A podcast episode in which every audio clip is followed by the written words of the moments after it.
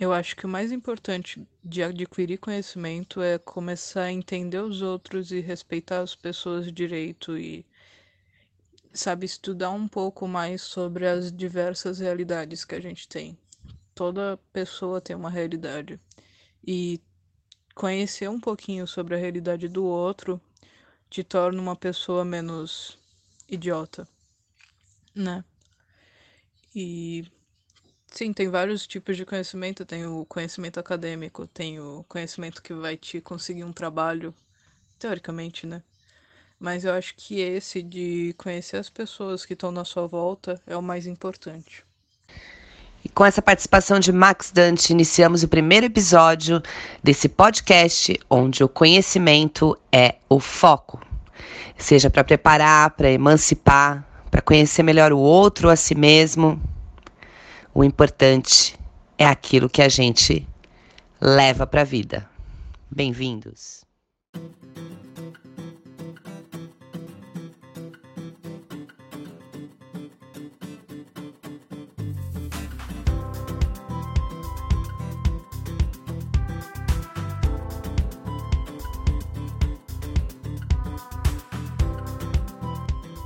Oi, gente. Vamos chamar a maravilhosa para falar com a gente, tirar um pouquinho deste peso que vocês carregam. É, e eu também, né? Como uma pessoa ansiosa, eu vou aproveitar muitas dicas. Seja muito bem-vinda a este palco virtual, Marina Rajabali. Medo Boa de noite. falar o nome errado, nome tão bonito, mas é, é fácil, gente, super fácil, eu fiquei feliz. Ele só assusta. Marina, se apresenta para a gente aí, porque é muita coisa, eu me perdi no meio do caminho da apresentação. Bom, minha formação, eu sou psicóloga clínica, né? Sou, sou formei em psicologia, mas antes disso eu tive uma outra formação, uma outra profissão, que foi assistente social. Então, a minha primeira formação é serviço social, daí eu fiz algumas pós-graduações, para mim a, a mais importante é de pedagogia empresarial também, que eu sempre trabalhei no ramo da educação e hoje sou psicóloga e docente também do programa Aprendizagem no Senac Santos. Então, é, são essas as minhas formações. É super a ver, super conectada com o que a gente vai tratar aqui, né? Você, já, você consegue entender que o, que o jovem, este animal racional, que não está em extinção nas nossas vidas, né? Ele é. Eu, eu não sei se você também é desse tipo de doida, apesar de você ser psicóloga, que gosta de adolescente. Eu, eu gosto de adolescente, gente. Quando eu, eu falo você tem problema. Gente, eu gosto, não sei o que, que acontece, algum desvio, né? Psicóloga, depois você me analise. Ou eu, fiquei, ou eu fiquei presa nessa idade, eu não cresci, né? Pode ser também. Marina, vamos começar pelo que interessa. Bora a gente fala de que a pessoa tem ansiedade e parece que está falando que ela tem uma doença contagiosa ou uma doença que excludente, não falo contagiosa, mas excludente, né? Ah, ela é ansiosa, tal. Como se a ansiedade fosse uma coisa assim, é, um bicho fora do normal, não pode ter, tal. Existe uma medida para a ansiedade? Ela ajuda ou ela só atrapalha? Ótima pergunta, Carlinha. Então, assim, a ansiedade, ela é algo natural e essencial no nosso corpo, galera. Então, assim, se alguém está procurando ou está te prometendo a cura para tua ansiedade, foge disso, né? Então, a gente não tem a cura para ansiedade como se vocês nunca mais fossem sentir isso. Ela é extremamente necessária. Essa ansiedade, ela é natural, ela vai ser natural antes da prova, por isso que vocês estudam, ela vai ser natural numa tomada de decisão, porque é algo importante, você vai se preparar, vai pensar com cuidado. Essa ansiedade ela é natural, esperada e te prepara, ela é positiva. A ansiedade ela se torna é, desregulada, desequilibrada quando, além da ansiedade que te prepara, só vem aqueles pensamentos que a gente chama de catastrófico. Então, nossa, eu tô ansiosa de ir para live. Nossa, mas eu vou gaguejar, eu vou esquecer o que eu vou falar. A internet vai travar, não, a, a, eles não vão gostar de mim, não vai ter ninguém. Eles aí eu entro num fluxo de, de que tudo vai dar errado e vocês podem pensar aí, né, na mente e no coração de vocês. Vocês pensaram assim e 99% das vezes tudo deu certo depois. Você fala, caramba, sofri desnecessariamente. Então, essa ansiedade que te faz sofrer desnecessariamente, que te provoca coisas que uh, só estão acontecendo na sua cabeça, essa não é legal, né? Ao ponto até de te paralisar. né? Então tem ansiedades assim que paralisam a gente, que você fica com tanta coisa na cabeça que você nem consegue ter uma tomada de atitude, de atitude, ó, já gaguejei, entendeu? Pronto. tá tudo bem. Então, a gente tem é, essa coisa com a ansiedade, né, dela ser muito maligna, mas ela não deve ser, né? A gente precisa trabalhar com ela e não contra ela, para que ela jogue o jogo junto com a gente, né? E assim, infelizmente o Brasil é o país mais ansioso do mundo. Nós estamos nesse ranking aí de estatística. Estamos em primeiro lugar, né? Não à toa. A gente tem um cenário completamente desequilibrado em diversos questões aí da nossa vida e que vão gerar ansiedade mesmo, né? Então, o que a gente precisa é aprender a lidar com ela, Carlinha. Antes, eu queria só fazer um, uma análise aí. A gente está falando que o Brasil, o país mais ansioso, estamos falando para um público jovem que está no ensino médio, na faculdade, começando a carreira ou procurando vaga no mercado de trabalho, ou nada disso, né? Está se decidindo, o que é muito bom também. Mas a gente está com esse ano, novo ensino médio, uma nova lei trabalhista para jovens, quer dizer, não, não dá uma chance, né? Não dá um refresco. Não, não dá para você falar, ah, não se preocupa, fica tranquilo, porque o governo não está dando um refresco para gente. Então é realmente difícil sair desse ranking. Eu queria te falar de uma pergunta aqui que foi feita pelo Dan, muito bonitinho o jeito que ele perguntou, assim, achei acadêmico, inclusive. Tá. A ansiedade, ela começa a ser preocupante quando ela deixa de ser não situacional então, eu vou pedir para você responder e tem mais perguntas depois. Sim, Dan, exatamente. Então, ela começa a ficar muito preocupante quando você entra no estado ansioso sem nem saber por quê. Então, tudo começa assim, né? Ai, nossa, eu tô ansiosa, aí você para um pouquinho para pensar, ah, porque eu tenho prova, ah, porque eu vou lá sair com aquele garoto, vou sair com aquela garota, né, primeiro encontro e tal. Então, é, você consegue mensurar, já que ele está num nível aí, né? Você consegue medir né, o, o, o porquê daquela ansiedade, tá? É, quando você não, você não consegue encontrar aí no seu raio-x do, do porquê que você tá com aquelas sensações, e aí quais são as sensações da ansiedade, galera? Sudorese, suor muito nas mãos, taquicardia, você sente que o seu ombro, né, o seu corpo está ficando enrijecido, uh, coisas que vão acontecendo quando a ansiedade está um pouco mais severa, dor no peito, aquela sensação de aperto, vontade inusitada de chorar, né? É, você pode sentir até alguns formigamentos, tá? Nos braços, nas pernas. São sintomas até muito comuns a outros problemas de saúde que causam até um desespero em quem está tendo, né? Uma crise de ansiedade, porque você acha que você está tendo um infarto, que você, nessa questão do formigamento, você acha que você está com algum problema sério de saúde, você sente agulhadas. Eu mesma já tive isso, gente uma crise de ansiedade num estresse elevadíssimo que eu tive alguns anos atrás, eu senti agulhadas assim no peito. Eu falei, gente, tô com alguma doença grave. Fui sair correndo, fiz check-up de tudo e não tem nada, a gente não encontra nada. Aí eu olho para mim, né? Eu estava ainda fazendo a faculdade aí, estava no, no terceiro ano da faculdade de psicologia, mais ou menos. E aí você fala, ué, eu tô no lugar que justamente eu preciso olhar para mim, né? Então, então fiz todo esse trabalho. Então, quando ela deixa de ser né, situacional, ela é preocupante, mas dependendo do nível da sua ansiedade, e mesmo em situações né, uh, que você identifica, uh, não é bacana você perder o sono, não é bacana você ter todos aqueles lapsos assim, de, de perda de apetite, de não conseguir se comunicar, de perder a fala. Então, isso também são níveis exagerados, né? Aquelas sensações que te paralisam, Dan.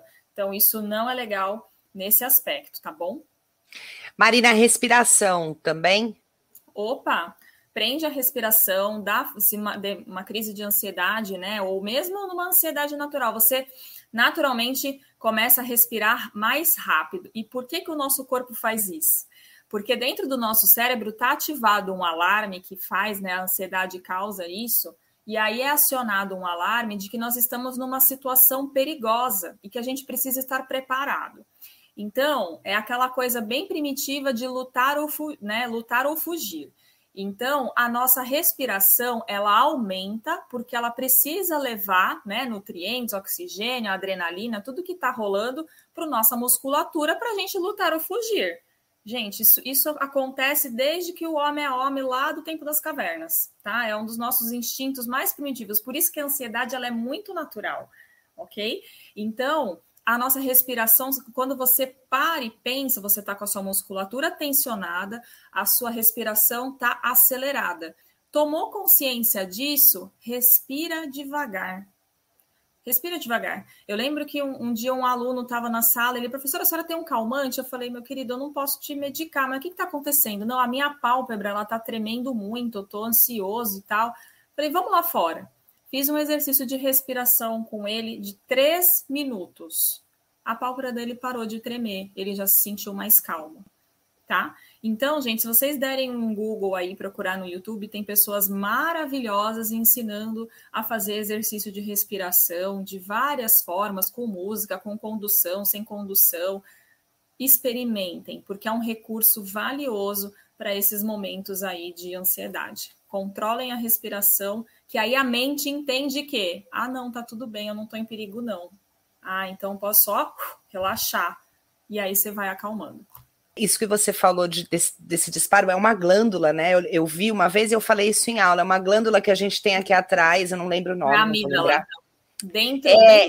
no meio do nosso cérebro, nós temos a amígdala, que não é a da garganta. Não. Ela age como defesa, exatamente do jeito que você falou. Eu vi isso numa palestra, passei para frente, e aí eu lembro que na palestra ele fala: vou usar um termo bonitinho, tá, gente?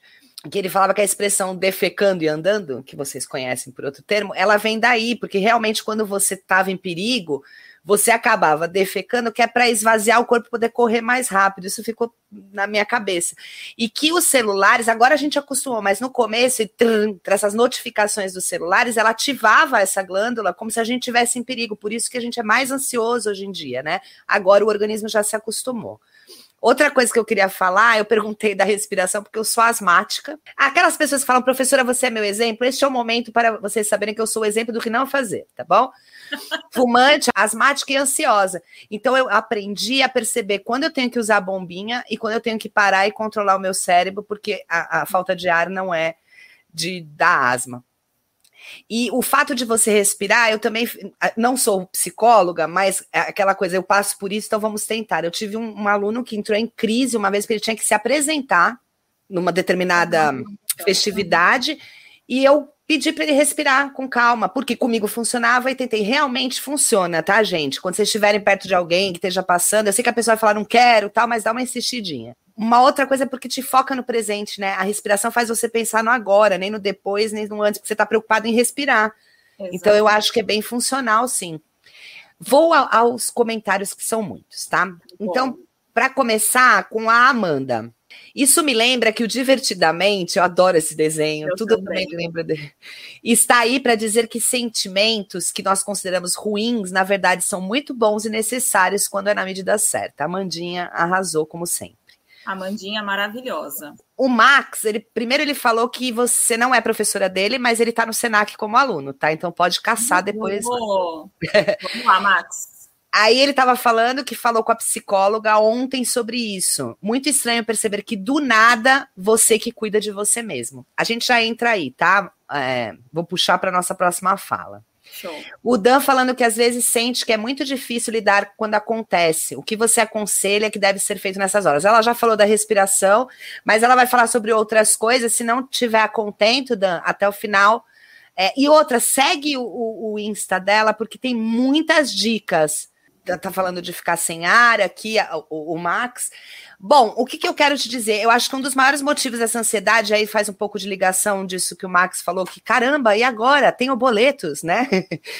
É, e aí eu acho que o que gera muita ansiedade nessa molecada é assim: você precisa ser alguém na vida, meu filho. Você precisa ser alguém. Você... E ele é o quê? Ele é uma pedra? Ele é Exato. um objeto uma inanimado? Planta. Uma planta? Uma... Um cacto? Diz aí pra gente, Marina, é, o jovem não é alguém na vida? Gente, exatamente. E, e, isso assim faz muito sentido, né? Porque a gente cresce ouvindo assim, quem que você quer ser, né? O que, que você quer ser quando crescer? Como se você já não é nada na criança. Aí adolescente começa aquela pressão, não, porque você tem que escolher, porque você tem que ser alguém na vida, porque você tem. Gente, vocês já são alguém nessa vida, tá? Uma pessoa, pessoas maravilhosas que já tem sim uma bagagem, essa história de dizer, ai não, o jovem não sabe nada. Sabe sim.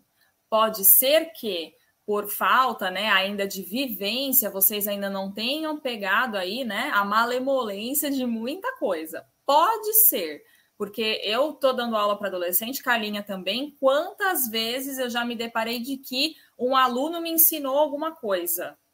Nossa, todo dia, todo dia eu aprendo alguma coisa com os meus alunos. Então, é, vocês já são alguém, tá? Eu acho, eu, eu, eu penso que isso vai tirar um peso de vocês no sentido de assim, nossa, então eu não significo nada até agora, né? O que eu preciso construir algo grandioso para ser reconhecido. O reconhecimento começa realmente dentro da gente, né?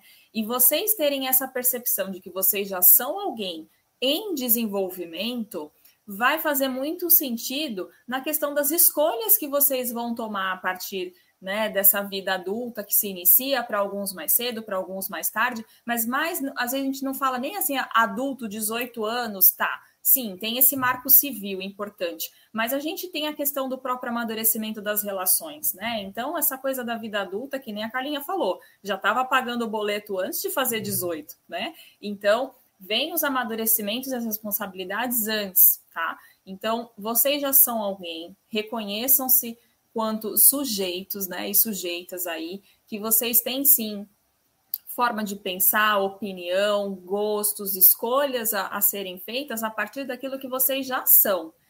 E que vocês já são alguém, né? E, e vocês vão construir isso a, com, com o tempo. E que outra coisa muito importante, não tem problema nenhum mudar, né, Carlinha? Acho que é um ponto outro importante a gente falar, que a gente chega nessa fase de vestibular, de, de escolha profissional e etc., e vem aquela coisa assim: você tem que escolher alguma coisa para ser para a sua vida. E aí bate um peso, né? Que falou: caramba, com 17, 18 anos, 19 anos, eu tenho que escolher um negócio que eu vou ser a minha vida toda. Pesado, né? Isso também carrega, porque e se eu escolher errado, eu vou ser infeliz para o resto da vida? Então, gente, é, tem coisas, e aí tá falando aqui uma pessoa que mudou de profissão aos 28 anos, né? Tô com 35 hoje. Então, com 17 eu entrei lá na faculdade de serviço social. Legal, fiz a faculdade, era realmente aquilo que eu queria fazer, show de bola. Trabalhei por 10 anos com essa profissão, sou muito grata e feliz por isso. Mas chegou uma hora que não estava indo mais. Não estava, aquilo não me satisfazia mais. E por quê? Porque eu fiz a escolha errada? Não, porque eu mudei, né? A gente muda, galera, e a gente vai continuar mudando. Com a nossa expectativa de vinda indo para casa dos 80, meu, a gente tem muito tempo para ser muita coisa nessa vida. Então, dos 20 ao 30 eu fui assistente social, agora dos 30 aos 40 eu sou psicóloga, e depois dos 40 eu não sei, pode ser que eu continue psicóloga, pode ser que eu continue professora, pode ser que eu vire astróloga. o negócio é a gente buscar aquilo que nos traz satisfação, né, e felicidade. Deixa eu te falar uma coisa, você está com 35, você falou que com 28 você mudou. Eu tinha a sua idade quando eu estava um pouquinho antes, quando eu mudei de profissão, quando eu fui fazer uma faculdade. Eu já contei essa história para algumas pessoas, mas vou deixar registrada aqui na live. É, não é que eu mudei enquanto ser humano, porque pode também acontecer de você mudar, mas eu mudei minhas perspectivas, né? Uma, uma coisa que me abalou muito, eu tive síndrome do pânico, eu achei que eu ia morrer, e eu achei que eu tinha que morrer com diploma. Não sei se lá no céu ia ter alguma cadeia preferencial, não é mesmo? então, eu trabalhei 17 anos no sindicato, eu fazia o que eu gostava, trabalhava na área de jornalismo, eu gostava bastante, passei por todas as áreas lá dentro, mas eu não tinha mais para onde crescer. E eu falei assim: bom, não sei se vou voltar, se vou me aposentar, se vou perecer, vou fazer uma faculdade que eu gosto, não vou fazer uma faculdade para ganhar dinheiro nem para dar aula. Vou fazer porque eu gosto. E fui fazer filosofia. E acabei me apaixonando pela licenciatura. Então eu mudei, assim, eu mudei de cidade, eu mudei de profissão, eu mudei de um giro de 360 graus. Ainda gosto muito de fazer o que eu faço. Gosto muito de produzir conteúdo, que foi uma coisa que a pandemia me trouxe, mas ainda gosto, fiz o concurso de novo, voltei para a ETEC, porque eu gosto de dar aula, eu gosto de ter contato com o aluno. Pode ser que amanhã eu não goste mais, eu me realize em outra coisa. É, o projeto de vida ele não pode ser engessado, né? Eu acho que é, que é importante. Então, eu estava lendo umas atividades de alguns alunos esses dias e um deles escreveu, deve ser de alguém famoso, não sei quem é, não me processe, tá? Veio sem autoria, que um relógio é, parado só da hora certa duas vezes ao dia. E eu acho isso muito legal. A vida é movimento, né? Por mais que dentro da sua carreira eu gosto muito do que eu faço, vou fazer isso para a vida inteira, mas você pode ter movimento dentro daquilo. Então, eu sou professora, eu tenho que dar sempre a mesma aula. Se eu estou descobrindo coisas novas, ela não pode ser diferente, eu não posso dar uma, uma calibrada, né? E o Dan colocou uma coisa aqui que eu achei muito engraçada, vai servir para nós, Maria. Essa questão de o que você quer ser quando crescer é meio engraçada para mim. Porque eu sou ilustrador e tem gente que, aliás, um bruto ilustrador, viu, gente? E tem gente que não entende que é uma profissão. Aí eles falam: Nossa, que legal, mas você trabalha com o quê? Marina, professora, você já escutou alguma vez? Você trabalha ou só dá aula? Você só dá aula? Nossa, ninguém, ninguém imagina o trabalho que é, né? Ser professor, ser docente, o tanto que a gente estuda, que a gente prepara, que a gente se reinventa, né? Os docentes, os trabalhadores da educação comprometidos, a gente está sempre trabalhando. A gente trabalha no banho, galera são as melhores horas, as melhores ideias de aula surgem bem quando a gente está tomando banho. A gente não está relaxando, a gente está trabalhando. Deixa eu só fazer uma parte aqui, que o Sam foi meu aluno e hoje é professor de, de matemática. Desde pequeno, quando eu respondo professor, vocês sabem a reação, né? Que ele queria. Isso é uma coisa legal, né? Ele queria desde pequeno e ele sabia o que ele queria, mas não é todo mundo que sabe. E às vezes você sabe no profissional, mas você não sabe no pessoal. Eu lembro que durante muito tempo eu falei, nossa, as minhas amigas todas se realizando profissionalmente, e eu aqui, no mesmo empreguinho tal. E elas me encontravam na rua e falavam, nossa, você teve gêmeas, nossa, meu sonho era ter tido filhos. Tal. No profissional delas, elas tinham inveja, inveja, eu não gosto de falar inveja boa, porque não existe. Elas tinham a mesma ambição de ter aquilo que eu tive. E eu tinha no profissional delas. Tá, o matinho verde do vizinho perfeito sempre vai existir, a gente tem que saber lidar com isso. E tem que servir de válvula de impulsionamento, não de frustração, né? Exatamente. É, e o Dan coloca: quando eu entendi de fato o que eu queria para mim, eu comecei a me sentir melhor, porque eu não quero ser um artista renomado e sei lá o quê. Eu só quero me divertir no meio do processo e ser gente fina. Dan, cada vez eu me apaixono mais por você. Você é um ser humano incrível. Eu sou sua fã. Marina, é, o que ferramenta para alguém chegar nessa conclusão do Dan aí, que a vida não é engessada, mas que a gente pode começar a pensar o que a gente realmente quer, isso uhum. cada um a seu tempo? Olha, é, com certeza a gente tem diversas estratégias aí de autoconhecimento. Então, eu acredito que o Dan, nos seus momentos até de ilustração, ele foi reconhecendo muito quais eram os, os significados para ele mesmo, né? Então ele ia encontrando aí muitas muitas coisas dentro dele mesmo, né? Então o autoconhecimento é tudo, galera. Marina, não sei me conhecer, por onde eu começo? Queria saber, né? Como como fazer? Bom, com certeza fazer terapia é um ótimo processo aí de autoconhecimento. Mas só terapia, pô, agora não consigo, não dá, enfim. Tem vários exercícios aí de autoconhecimento que podem ser feitos. Na minha página do Instagram, eu ensino a fazer a mandala Ikigai. Eu sei que a Carlinha também trabalha, né? Com a mandala Ikigai. E o que, que é a, a mandala? Embora tenha essa coisa de mandala, uma coisa meio mística e tal, ela é um nome atrativo para um exercício de respostas para algumas perguntas que vão te fazer refletir e encontrar o seu propósito de vida. Nossa, pesado, né? É, é desafiador. Pode ser até que, inclusive, vocês não cheguem aí na, na, na palavra final, enquanto propósito de vida e tudo mais.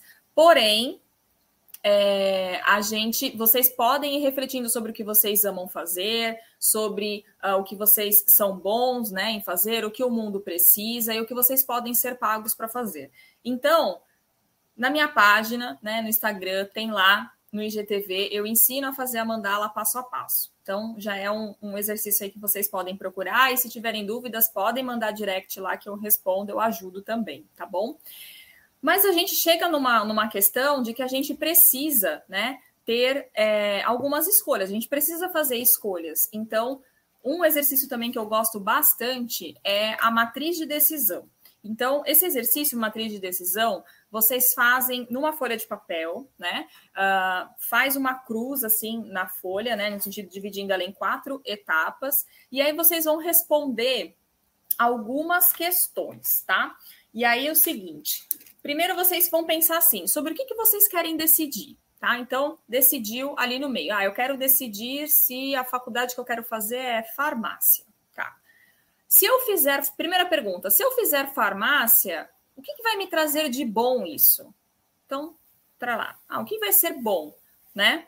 Se eu não fizer farmácia, se eu não fizer essa faculdade, o que, que vai acontecer de bom também? Né? Porque são escolhas. Então, se você escolheu fazer, coisas boas vão acontecer. Se você não tiver aquela escolha, alguma coisa também vai ter de, né, de benefício. Tá. Embaixo, na linha de baixo, você pensa: é, se eu é, fizer essa faculdade, o que, que vai ter de ruim? Qual que vai ser? O que, que, o que, que não vai ser legal? Quais vão ser os desafios disso daqui? Tá? E no, no último quadrante, vocês vão colocar: se eu não fizer, né? Se eu não fizer essa faculdade, o que, que não vai acontecer? O que, que eu perco em não fazer? Tá? Então, Nessa pensada aí, nessas quatro decisões aí, vocês conseguem fazer um mapa, e aí isso também é muito legal para quem até também é ansioso, né? E esses processos de escolha geram ansiedades naturais. Quando a gente coloca para fora toda aquela angústia que está na nossa cabeça e a gente põe no papel, escrevendo, desenhando, fazendo mapa mental, fazendo a matriz de decisão, por exemplo, enfim, você consegue enxergar aquilo de maneira mais organizada. E aí você vai colocando ponto a ponto, né?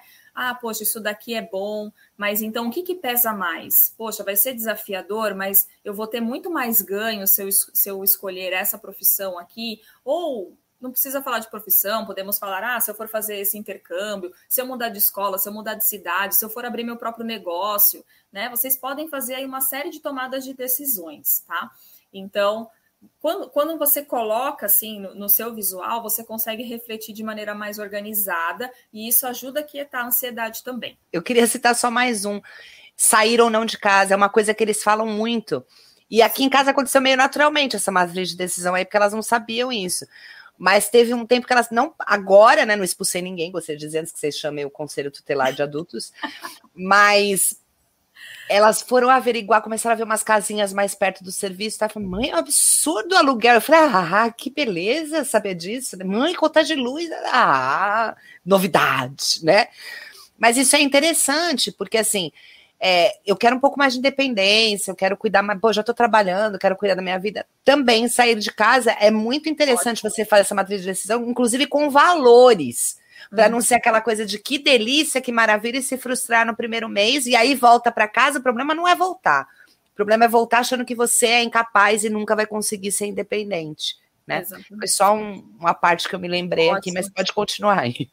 É, então, achei ótimo também essa questão. Então, realmente, essa tomada de decisão pela independência, né? Então, quais são os prós e os contras para saber assim, ah, ali, meu, você vai, você vai enxergar, pô, se eu for, o que, que vai ter de ruim ou de desafiador? Ah, é isso daqui.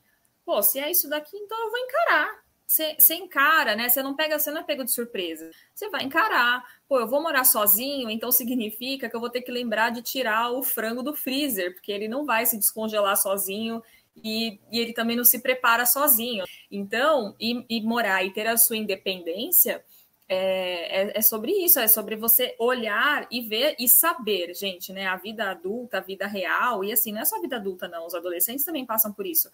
Não é só a questão do Instagram, não é só a vida Instagram, né? A gente tem muita, muito desafio, só que a gente não posta, né? A gente não fica postando lá no Instagram, ai, olha só meu desafio de hoje. Não. E olha, talvez nem tenha mesmo, né? O Instagram é um momento de, de leveza, o Instagram, o Facebook, o Twitter, deveria, deveria ser um momento de leveza que a gente olha para se descontrair, para ver coisas bonitas e sair um pouco também da nossa realidade, mas não dá para tornar aquilo perfeito, editado e etc. na realidade. Aí a rede social acaba perdendo aí a sua função e vira um, um, equipamento negativo, né? É muito bom apreciar o sol, mas a gente não, precisa, não pode esquecer que chove de vez em quando, né? Exatamente. É, o que, que eu queria falar com você ah, peraí, era da Amanda. Amandinha é super pronta, né? Amandinha, vou fazer um convite aqui para você vir falar de como foi essa sua trajetória. A Amandinha estudou comigo, depois ela fez FATEC, sempre na área de. Ela é a pessoa de exatas mais humanas que eu conheço. Depois ela fez FATEC na área de TI, agora está trabalhando com isso. E assim, é, é, é, bonito de ver, né? Eu vi, participei da parte da ansiedade e tal, e agora ver ela florando é muito legal. Ah, e ela falou aqui, né, que fez a matriz de decisão. O melhor de tudo é descrever o que se passa na mente, é se perceber que é perceber que nós mesmos podemos ter uma visão muito mais ampla de tudo. Chega a ser mágico. E eu digo mais, e às vezes organizando você fala: "Nossa, mas eu achei que era tanta coisa e não é tanta coisa assim, e não é tão complexo assim, e dá para fazer, né?" E a gente não tem essa ideia. E nas coisas mais simples, eu sou super de fazer listinha. Ai, caramba, tenho que preparar 20, com 22 turmas, tenho que preparar 22 aulas. E aí, quando eu ponho no papel, eu falo, não, mas peraí, essa daqui é igual a essa, essa aqui eu já tenho, esse vídeo eu já gravei. Ah, caramba, sobrou dois para fazer, eu vou ter tempo para né, dar uma curtida no fim de semana. Então é isso, pôr no papel é legal, é importante. É, e percebam que isso aquieta muito a ansiedade. Você bota ela lá e fala, ah, ansiedade, ó, vai tomar um sorvete, tá tudo bem, tá tudo sob controle. Eu quero entrar num, num, num campo com você para a gente meio que terminar, a gente pode mandar pergunta à vontade, para depois a gente fazer o nosso ping-pong. Para depois a gente fazer um ping-pong, que é uma das nossas novidades de final aqui. Respostas rápidas. Eu não vou chamar de ping-pong, ping-pong já tem, vou chamar de bateu, levou. Porque eu faço e você devolve, tá bom? É uma coisa mais agressiva, embora okay. seja da paz um outro, uma, uma, outra coisa que se coloca, né? Eu tenho que fazer faculdade quando eu saio do ensino médio. Eu tenho que entrar numa faculdade. Todos os meus amigos entram, os meus professores cobram, ficam perguntando: passou na USP? Como é que foi seu Enem? Eu tenho. Mas caramba, tem uma coisa que eu queria fazer que um curso técnico resolvia. E aí eu podia já trabalhar naquilo e depois fazer uma faculdade, mas não pode. Eu tenho, eu tenho. E tem mesmo? A pessoa tem que fazer uma faculdade quando ela sai do, do ensino médio? Não, e vou dizer para vocês, a melhor faculdade que eu fiz foi essa aos 28 anos. Eu aproveitei muito mais. E olha que eu estava casada e com um filho recém-nascido. Então eu quase enlouqueci, mas mesmo assim eu aproveitei muito melhor. Por quê? Porque eu sabia exatamente do porquê que eu estava lá. Havia todo um propósito, eu já sabia aonde eu estava querendo ir. Ai, Marina, mas eu estou entrando na faculdade, eu não sei para onde eu quero ir. Tá, tá tudo bem, tá? Eu, eu vejo assim, Carlinha e, e galera, assim, que é importante a gente estar útil, né? Então, é, eu acho que a preocupação dos pais, dos professores, é que vocês não acabem o ensino médio e fiquem aí, sabe? Tipo, na vida sem propósito exatamente. Então, tipo, vai, entra na faculdade, faz alguma coisa. E aí, o que, que significa fazer faculdade? Significa você se preparar por de dois, né? Tem algumas faculdades aí de dois anos, dois anos e pouquinho, até quatro, cinco anos, para você exercer uma profissão, né? E muitas vezes o que você quer ser enquanto profissional não está na faculdade. Não está. A gente tem diversos profissionais excelentes ganhando dinheiro justamente porque correspondem ao seu propósito, fazem aquilo que amam e fazem muito bem e se formaram através de experiência, através de curso técnico, né, através até de autodesenvolvimento, como o Dan está aí falando, ele é ilustrador, ele pode já ter feito algum curso, mas certamente ele buscou um autodesenvolvimento, né? E é uma competência do, do profissional do futuro essa questão do, do autodesenvolvimento constante. Tá? A gente não precisa, a gente não precisa mais só depender de estar matriculado num lugar para se formar em algo. A gente pode muito bem estudar de maneira proativa e autônoma, né? Então, isso é uma competência que o mercado de trabalho, inclusive, procura. Não precisa mais a empresa ficar pedindo, olha, vamos lá se formar, vamos lá correr atrás. Você precisa demonstrar o quanto você precisa se desenvolver e no que, né?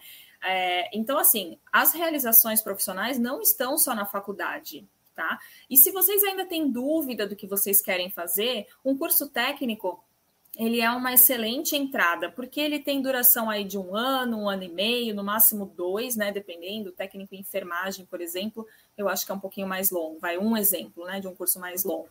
E aí você tem uma experimentação. Se, se você entrar naquele curso técnico, começar a ver ali que as matérias e o que o professor está dizendo da vida prática, porque isso é muito importante, Calinha. Tem muita gente que escolhe curso de faculdade por causa do curso. Ah, é porque vai ter um monte de aula no laboratório, eu adoro laboratório. Mas aí depois, na vida profissional, vai ficar atrás de um balcão atendendo pessoas, não vai para o laboratório. Então você entrou numa profissão porque a sua realização era trabalhar num laboratório, só que você formada tem um campo de 2% de pessoas que trabalham em laboratório. Você está disposto a, a, a, ficar né, nessa, nessa questão? Então, é, precisa é, é para a gente fazer uma escolha de um curso, a gente precisa pesquisar o dia a dia do trabalho, né? E aí no YouTube a gente tem milhares de profissionais falando do dia a dia profissional. Então, galera, escolham uma profissão, não estou nem falando de faculdade, eu estou falando de profissão, a partir da realidade do dia a dia. Porque depois vocês vão passar 6, 8, 12 horas do seu dia se dedicando para aquilo, né? E é isso que vai te trazer motivação e satisfação e dinheiro. Então, é, escolham a profissão a partir do dia a dia. Se essa profissão do dia a dia, daquilo, daquela, daquela coisa, que é o que realmente te dá engajamento, aí você vai ver que curso você vai fazer. Né? E aí pode ser uma faculdade, pode ser um curso técnico, pode ser as duas coisas, né?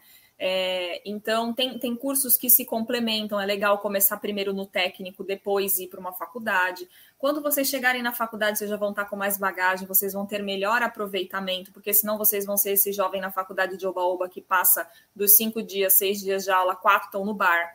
E aí vocês só estão gastando dinheiro e tempo, mesmo que a faculdade seja pública, né? Vocês estão gastando dinheiro e tempo. Façam esse olhar para a profissão, né? Então, ah, Marina, eu não sei, eu não faço ideia do que eu quero fazer. Então, vai fazer trabalho voluntário, vai experimentar a vida, vai ser jovem aprendiz. Vocês podem ser jovens, jovens aprendizes até 23 anos e 11 meses. Né? Então, procura aí um programa de aprendizagem para vocês perceberem como é que é o mundo do trabalho, para perceber se aquilo. Eu tenho jovens que quando entraram no comércio, né? Eu sou professora de aprendizagem justamente. Chegaram no comércio e falaram: Nossa, é, é aqui que eu me realizo, é atendendo o público. E os outros chegaram e falaram: Nossa, é isso que eu odeio fazer, nunca mais atendo pessoas. Mas, entendeu? Pelo menos foi lá, experimentou e já sabe, com experiência, que não é aquilo que quer fazer, né? E aí vai então para uma outra área. Eu tenho uma aluna que me marcou muito isso. Ela falou assim: Nossa, eu estou odiando a experiência de atender o público num determinado ramo, acho que era farmácia.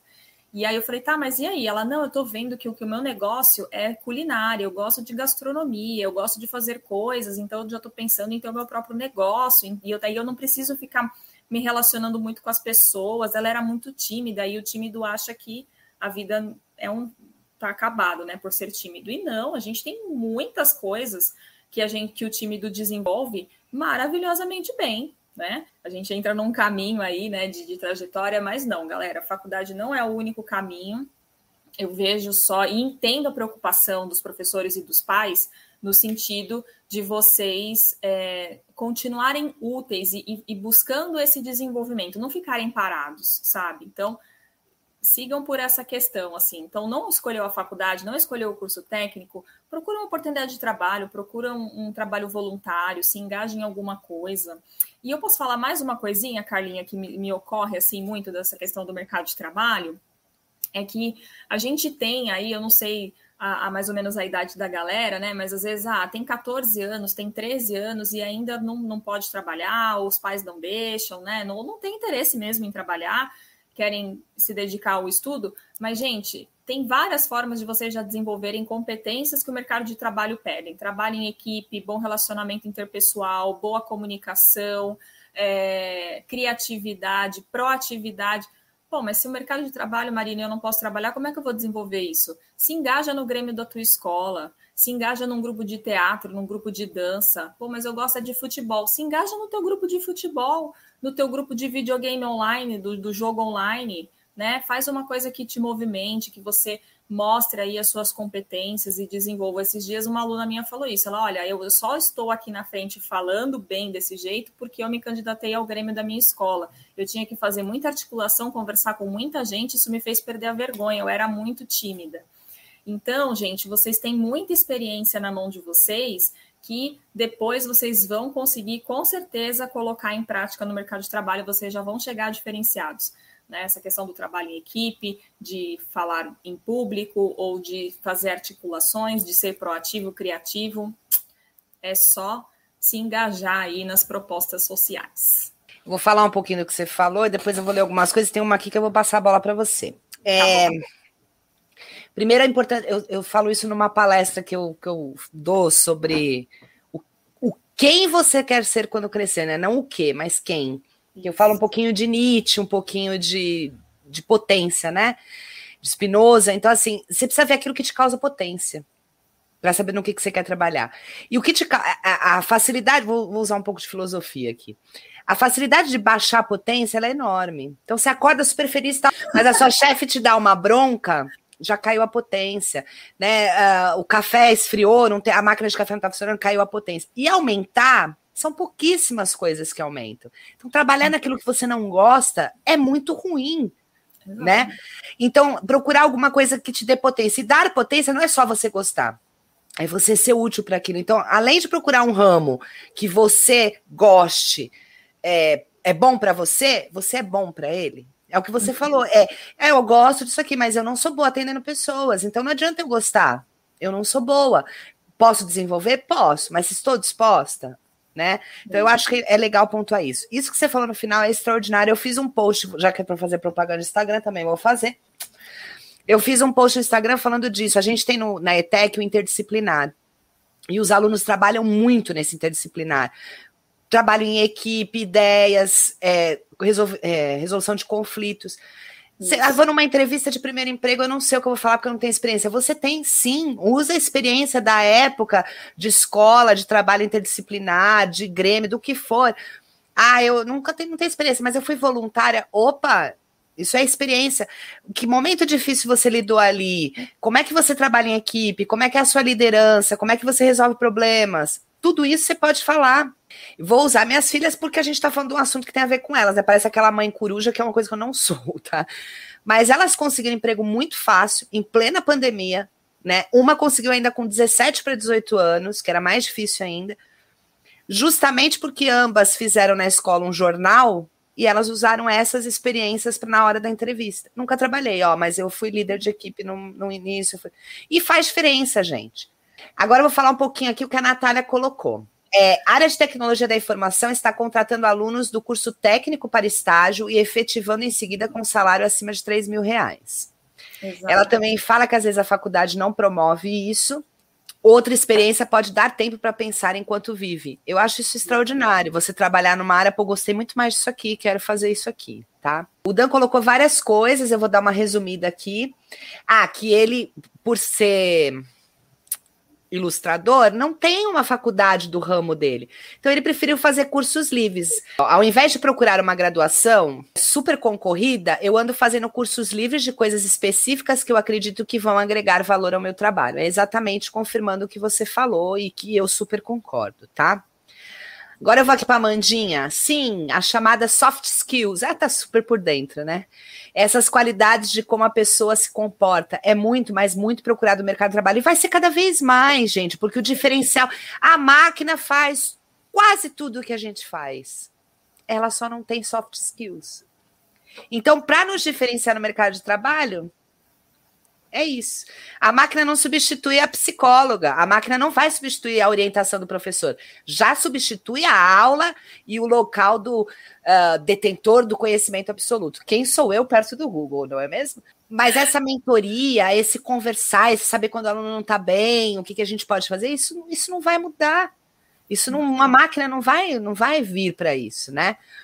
É, aí, para você complementar isso que a gente está falando, Marina, o Juan deixou assim, por favor, console o Juan. Gosto muito do Juan. Só estou aqui hoje por causa do Juan, porque ele me ensinou a usar um aplicativo para fazer vídeo. Então, respeito o Juan. Eu já decidi o que eu quero fazer, mas muitas vezes eu fico me sabotando com pensamentos do tipo: e se der errado?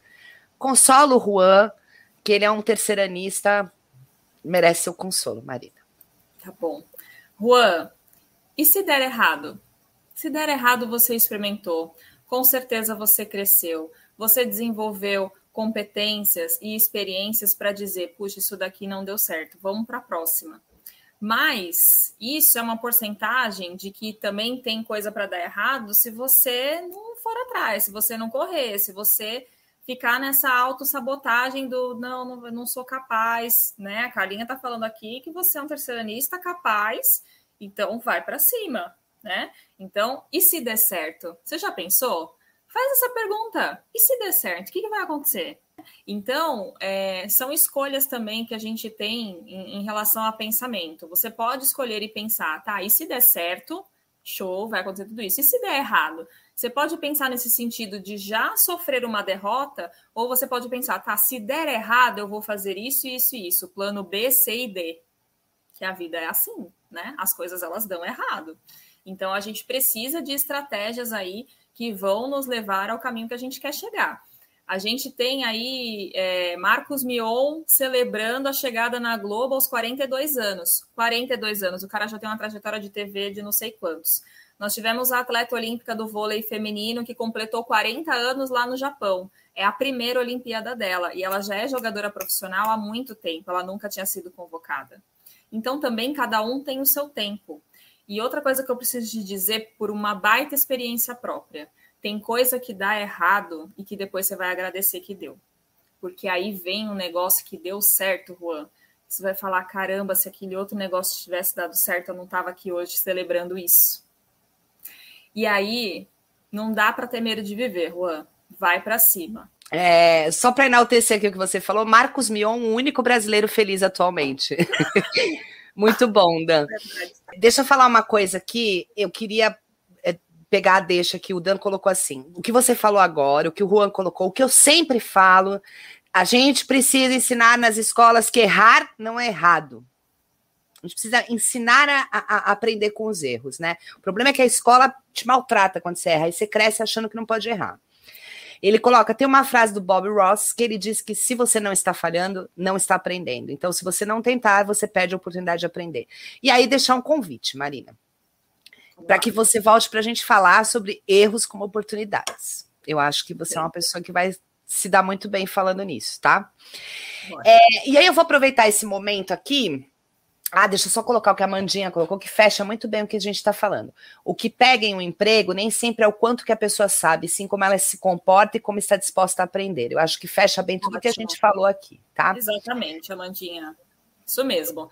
É, é, as pessoas elas permanecem no trabalho justamente pela forma como elas se comportam, porque a competência técnica a empresa investe para desenvolver. Então, ela te manda para os treinamentos técnicos. Agora, comportamento é uma coisa que a empresa quer que você já venha com isso adquirido. Entrou uma pessoa aqui que é a responsável por esta conversa, a Patrícia. Ah, Patrícia, linda! Ela está em Dubai de férias, rica.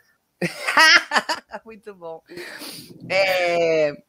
Natália, muito obrigada por ter vindo, muito obrigada mesmo. A participação de vocês é incrível. A Amanda colocou que perguntar é, em que a pessoa votou é pré-date, é antes do encontro, senão Nossa, aí você nem vai. Certeza. Achei, acho muito válido. Deixa eu fazer é... uma propaganda. Por favor. A Natália, eu tô chamando ela de chefe, mas é até uma ofensa, porque ela é uma líder espetacular. E agora na página dela, ela tá com. É desenvolvendo um trabalho de mentoria de carreira que vem dicas maravilhosas também. Então, sigam também Natália Auão no Instagram, que é top. Dicas maravilhosas. Tô na trilha para Dubai, a, a Paty tá te falando aqui, tá?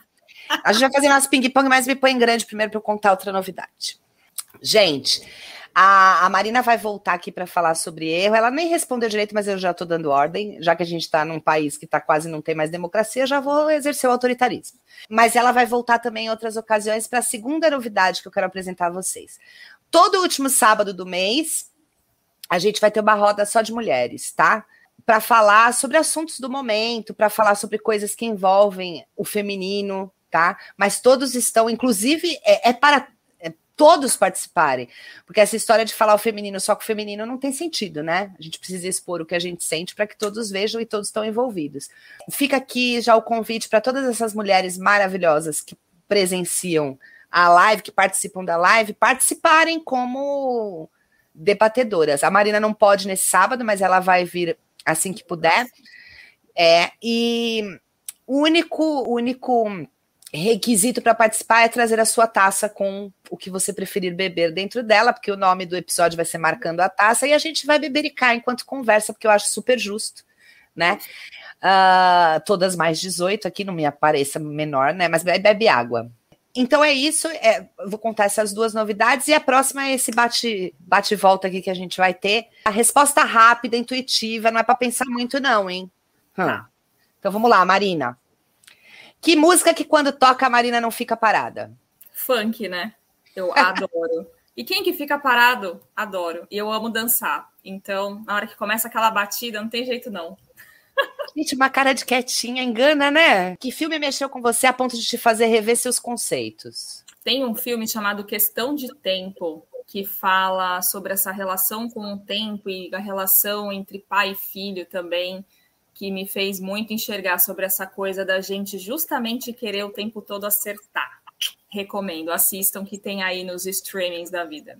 Questão de tempo. É, de tudo que a ficção científica criou nos filmes, o que você realmente gostaria que existisse no futuro ou agora, né? Porque em alguns filmes a gente já está no futuro. Teletransporte, seria ótimo viajar rapidamente. Né? Nossa, Muito a gente bom. economizaria um tempo maravilhoso. Quando você está de mau humor, ninguém deve me perguntar o que eu tenho. Me deixa quieta. Ficar perguntando, mas o que, que você tem? Nossa, vai ter uma voadora. Qual a palavra mais linda da nossa língua? Mãe. Ai, que fofo. Quantos anos tem o teu filho? Meu filhote tem sete anos. E eu esperei muito para ouvir. Foi a última coisa que ele falou. Quando você partir deste mundo, você sabe que a timeline se enche de, de homenagens, né? O que você gostaria que fosse mais acentuado ali das suas qualidades? Qual que você gostaria que tivesse registrada mais vezes pelas pessoas? Ai, a minha alegria e a minha parceria, assim. Acho que para mim a lealdade e o trabalho em equipe é, é, fundamental. Então, essa coisa do fazer junto, eu quero que as pessoas lembrem disso. Muito bonito. Se você pudesse viver por 24 horas a vida de alguém, quem seria? Ah, eu queria ser o Bolsonaro para assinar a minha saída desse negócio. Ah, sensacional. Eu queria terminar agora, tem mais perguntas, é uma pena, vou continuar perguntando. Sensacional, eu não pensei nisso, gente. Nossa, certeza, entrava lá e eu falava, gente, partiu, vazei. Pronto, resolvido. Ainda fazia com a mãozinha de misa, assim, lá no cercadinho, né? Exatamente. É, me indica um livro, Marina. Pode ser sobre o que você falou, um que você goste.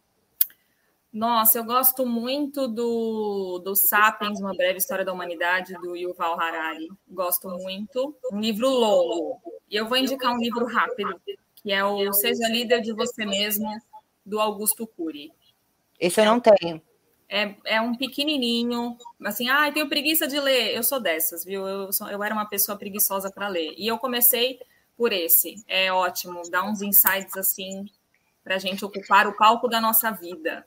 Bom, é, do que, que a criança que você foi teria orgulho de você hoje? Ah, eu acho que dessa coisa de eu me colocar. Eu fui uma criança um pouquinho mais quietinha. Então, acho que ela sentiria orgulho de eu estar tá aqui ocupando os espaços que ela tinha medo de ocupar. E ela franziria a testa para quê? Para minha autocobrança. Marina, você se cobra demais. Sim. Por que, que é bom fazer essas perguntas? Porque a gente percebe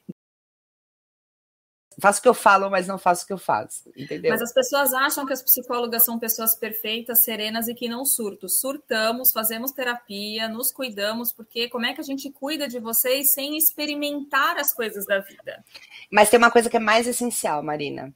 Hum. É, isso parte do ser humano. E se você não tem essa autocobrança, essa ansiedade, essa dúvida, isso não permite que você crie um muro, não permite que você entenda o outro. Quando o outro chega com coisas que você passa também, é mais fácil de você entender. Então, eu acho muito importante os psicólogos terem também, Sim. e se permitirem, né, serem humanos. Uhum. E por último, por que, que você acha importante adquirir conhecimento? Essa é a pergunta para todos. Nossa, ah, é um, é um divisor de águas onde você consegue não ser manipulado de maneira tão escancarada, né? Acho que você consegue essa, essa divisão assim e, e ter a sua própria opinião e fazer as suas, as suas escolhas a partir realmente da sua convicção e da sua visão crítica.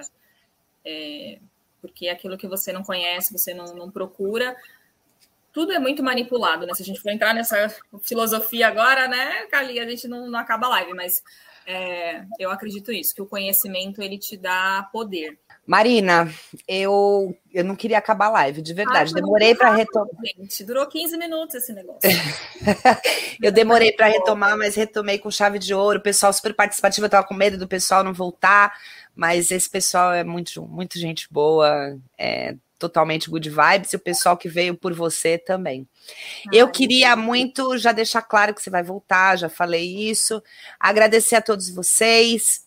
Muito obrigada a vocês. Estou esperando vocês se comunicarem via inbox, WhatsApp. Vocês sabem onde me achar, dizendo o que, que vocês querem ver aqui, que tipo de entrevista vocês querem, qual o assunto, tá bom? Para eu correr atrás. Marina, muito obrigada. Uma excelente semana, finalzinho de semana para você. E a gente vai se vendo. Tchau, pessoal. Muito obrigada, gente. Um super beijo. Bom final de semana.